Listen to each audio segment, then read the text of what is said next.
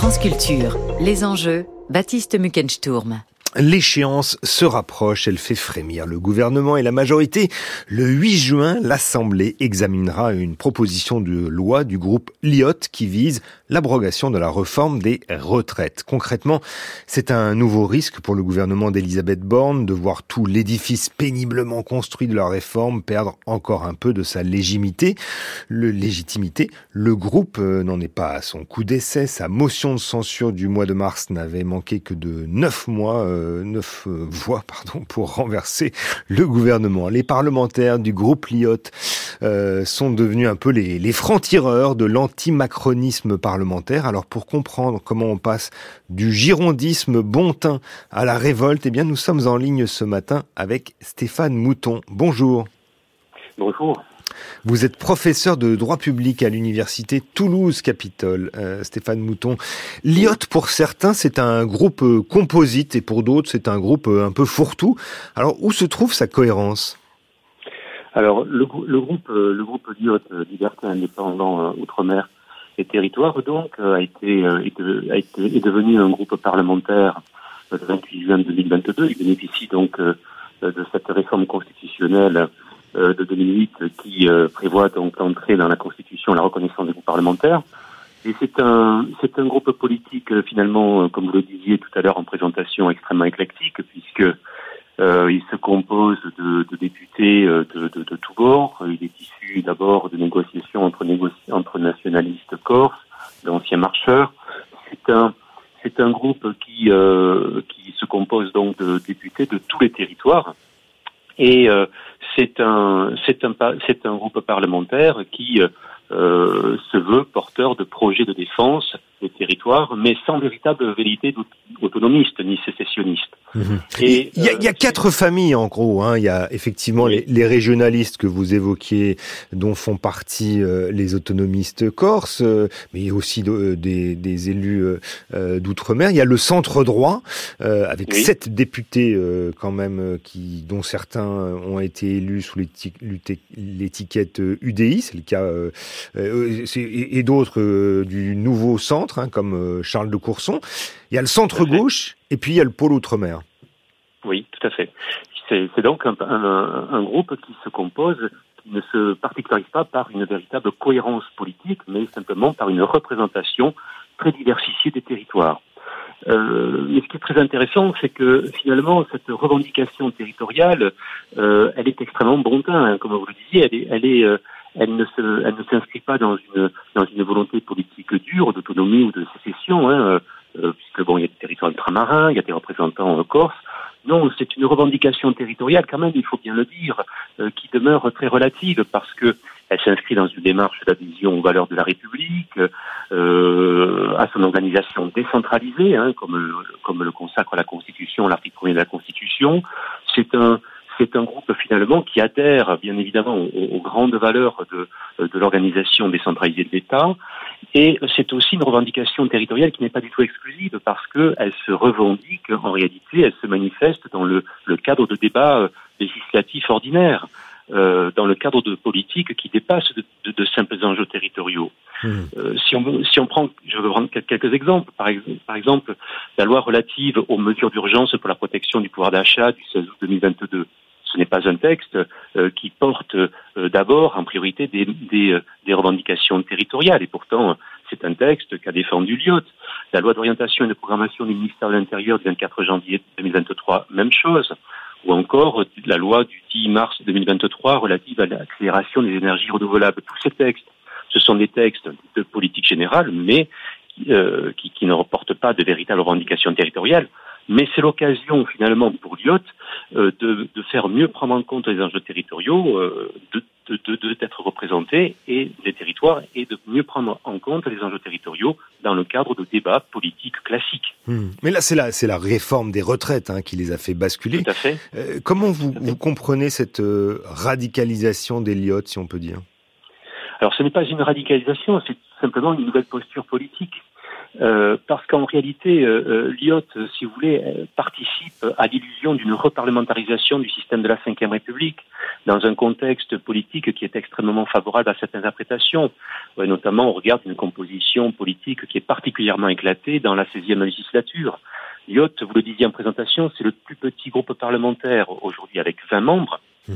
à côté d'Horizon, de, de, de, Modem, du Rassemblement national, des Républicains, de la NUPES, euh, du groupe Renaissance. Donc on est aujourd'hui dans une législature où la représentation politique au Parlement est extrêmement éclatée. Ce n'est pas la première fois, mais enfin, là, c'est quand même une caractéristique forte. Mmh.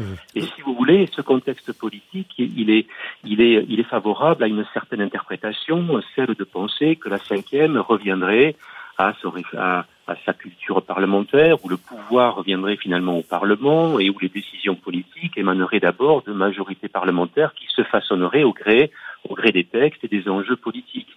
Bref, tout était prêt, enfin en tous les cas, le le, contexte politique euh, pouvait prêter à une sorte de fantasme, celle d'être indépendant, celui d'être euh, indépendant, influent, euh, et de pouvoir peser sur l'action du gouvernement en portant finalement des revendications autonomistes, par, autonomes par rapport aux enjeux, volonté du gouvernement. Mmh. Mais bon, d'une certaine manière, c'est un peu, ce sont un peu les, porte-paroles de toutes les oppositions parlementaires. En fait, ce, ce, ce groupe Liot aujourd'hui. Alors, ils ne ils sont pas porte-parole de, l'ensemble de l'opposition. Ils cristallisent en quelque sorte, bien évidemment, euh, euh des, des, revendications euh, de la part de différents de différents parlementaires qui aujourd'hui sont éclatés et, et, et finalement euh, euh veulent pouvoir euh, en, en, indépendance, eh bien, participer à, à, à, différents textes. Alors, c'est une culture aussi qui a été encouragée par Emmanuel Macron, qui a participé à faire sauter, en quelque sorte, euh, euh, cette, cette conception de la cinquième qui serait figée dans un bipartisme dur. Hmm. Euh, donc, euh, donc euh, oui, ils participent. Ils sont justement une sorte à la charnière hein, de ce bipartisme que, que tout vous à fait. Ils sont, tout à fait. Ils sont, ils sont, ils, ils, constituent une, une, une, force politique qui permet des, de nouvelles combinaisons euh, entre entre différents parlementaires en fonction en fonction des textes et en hmm. fonction des, des, des objectifs. Hmm. Alors euh, c'est un peu illusoire, hein, bien évidemment. C'est plus une, une, tactique politique, hein, parce que finalement, cela permet à ces, euh, à ces différents députés eh bien, eh bien d'exister, euh, de pouvoir dire voilà, euh, nous avons été présents dans, dans, dans, nous avons porté telle revendication dans, dans, dans tel texte. Ça permet aussi d'avoir une certaine visibilité électorale vis-à-vis du corps électoral dans leur circonscription en disant, voyez, on est visible, on participe à une action politique. Mmh. Alors dans les faits, c'est vrai, Elliot est influent techniquement, constitutionnellement, c'est un, c'est un, c'est un groupe qui est influent parce que du fait euh, de son existence en tant que groupe parlementaire, eh bien, eh bien, euh, il participe, Lyot participe à la fabrique de la loi au, Parlement. Hein. Euh, la part, euh, Bertrand Planchet, il, il, participe à la conférence des présidents. il y a il y a des, des députés d'idiotes dans l'ensemble des commissions parlementaires et qui donc, euh, bien évidemment, euh, constituent le lieu de la fabrique de la loi et donc qui participent concrètement à la construction de la décision politique. Mais ils ne le font, ils le font de manière de manière extrêmement, euh, comment dirais-je, relative. Hein. Mais, mais, ils sont quand même assez euh, représentatifs du, du, du, contexte de la majorité euh, relative d'aujourd'hui qui, qui, qui, durcit d'une certaine manière toutes les oppositions. Il y a une forme de brutalité institutionnelle quand on quand on pense effectivement à l'emploi du 49-3, aux motions de censure, même à la tentative récente du gouvernement d'empêcher la discussion à l'Assemblée avec l'article 40 qui qui, qui, Alors justement, qui, proscrit les initiatives parlementaires qui dégradent les, les comptes publics. Visiblement, le, gouvernement a essayé de, de, la mettre en marche, mais euh, la présidence de, l'Assemblée nationale l'a empêché, c'est cela? Alors, effectivement, il y a, il si vous voulez, comme, je, disais, l'existence, l'existence permet, permet de, repenser une composition politique, mais, ah, attention, euh, euh, est plutôt, à mon avis, l'expression euh, d'une existence politique euh, des parlementaires qui est frustrée dans le, système de la Ve République. Le contexte constitutionnel, constitutionnel est, défavorable de toute façon à, l'action à l'action politique des minorités et voire des oppositions. Sous la Ve République, il y a deux postures possibles hein, pour les députés pour exister politiquement. Soit les députés soutiennent le gouvernement et ils existent, j'entends, ils sont efficaces, ils sont effectifs politiquement, c'est-à-dire qu'ils peuvent participer euh, à, la, constitution de à, la formation de, projets politiques, à la formation de, la loi. Soit le député ne le soutient pas et il n'a aucune efficacité politique, entendons institutionnelle. Dès lors, la, la seule façon d'exister euh, contre le gouvernement, c'est de s'opposer frontalement à lui.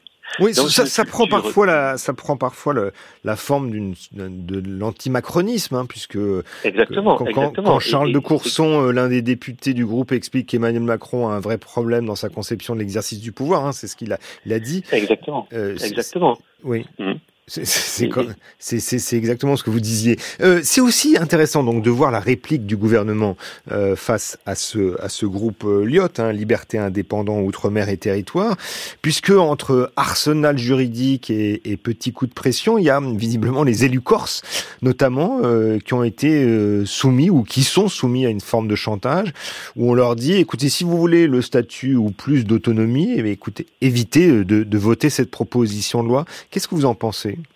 Mais je trouve, c'est un réflexe, c'est un réflexe constitutionnel et politique classique sous la Ve République, c'est-à-dire que ouais, c'était attendu. Cela démontre, cela, cela, démontre bien que euh, finalement tout relève d'un rapport de force qui est commandé par, par, le, par, le, par le gouvernement. Dès lors, la, la seule façon d'exister, c'est de, de, de, de, se confronter euh, au, euh, au, gouvernement et, en adoptant eh des postures politiques d'opposition fortes. C'était le cas avec euh, la motion de censure et c'est aujourd'hui le cas avec euh, la proposition de loi qui, qui vient au Parlement dans le cadre de la niche parlementaire qui est offerte aux oppositions, dans le, dans le cadre de la nouvelle rédaction de l'article 48 de la Constitution sur l'ordre du jour et qui va lui permettre de faire de, de, déposer ce texte, ce texte de loi.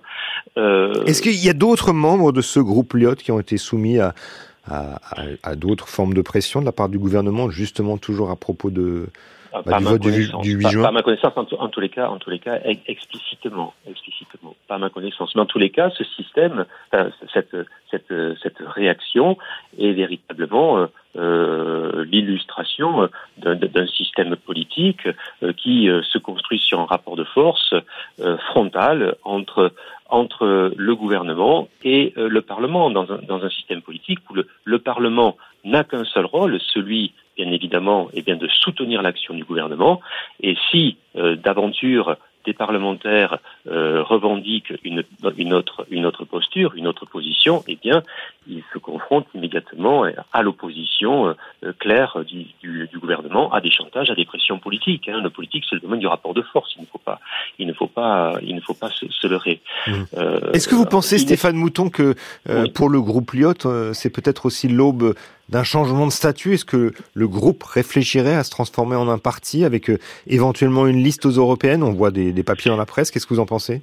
Alors c'est tout à fait c'est tout à fait probable. Hein. De leur existence est due, comme je le disais tout à l'heure, à, la faveur d'un contexte politique euh, non non pas inédit, mais, tout à fait remarquable, celui d'une représentation euh, politique extrêmement éclatée, ce qui lui permet d'être visible et d'avoir une certaine une certaine résonance dans, dans, la vie politique. Alors pourquoi pas, hein mais euh, mais euh, il ne faut pas oublier aussi que ce, ce, cette existence euh, peut être aussi euh, tout, tout, simplement le produit d'une conjoncture qui demain est appelée à disparaître à l'occasion de nouvelles élections euh, euh, politiques, notamment législatives. Donc, donc il y a là, à mon avis, il y a là dans, dans euh, la manifestation euh, d'une opportunité vertueuse hein, pour la démocratie, qui est celle d'exister et de participer à la, vie politique en, euh, se, positionnant comme charnière pour la constitution de, majorité ou,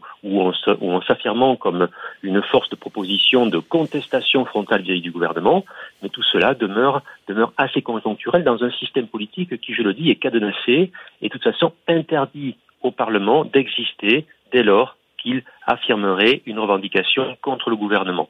Le Parlement, toutes les majorités, toutes, les forces politiques sont faites pour soutenir le gouvernement et la Constitution.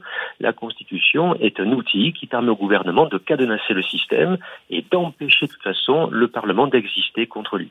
Mmh. juste pour revenir à une dernière question rapidement sur, sur l'avenir de ce groupe Lyot, il leur manque quand même une figure pour exister pour les prochains scrutins, selon vous?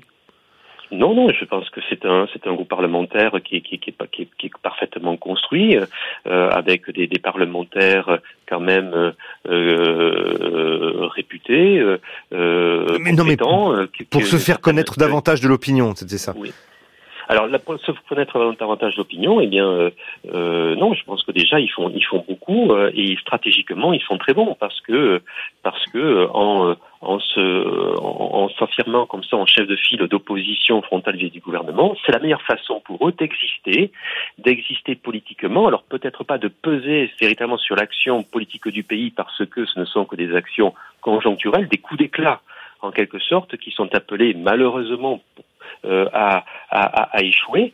Euh, pour malheureusement par rapport à ce qu'ils veulent ce qu'ils veulent faire parce que le système est constitutionnel et politique est contre ce type de posture, mais ça leur permet d'exister et stratégiquement, euh, ça leur permet aussi de d'être mieux visibles sur leur territoire, de revenir dans leur circonscription et de dire, voyez, euh, au Parlement, on agit, on est visible, c'est nous qui avons porté la motion de censure, c'est nous qui allons proposer une, nouvelle une proposition de loi pour euh, réformer cette loi, euh, cette loi relative à la réforme des retraites, etc.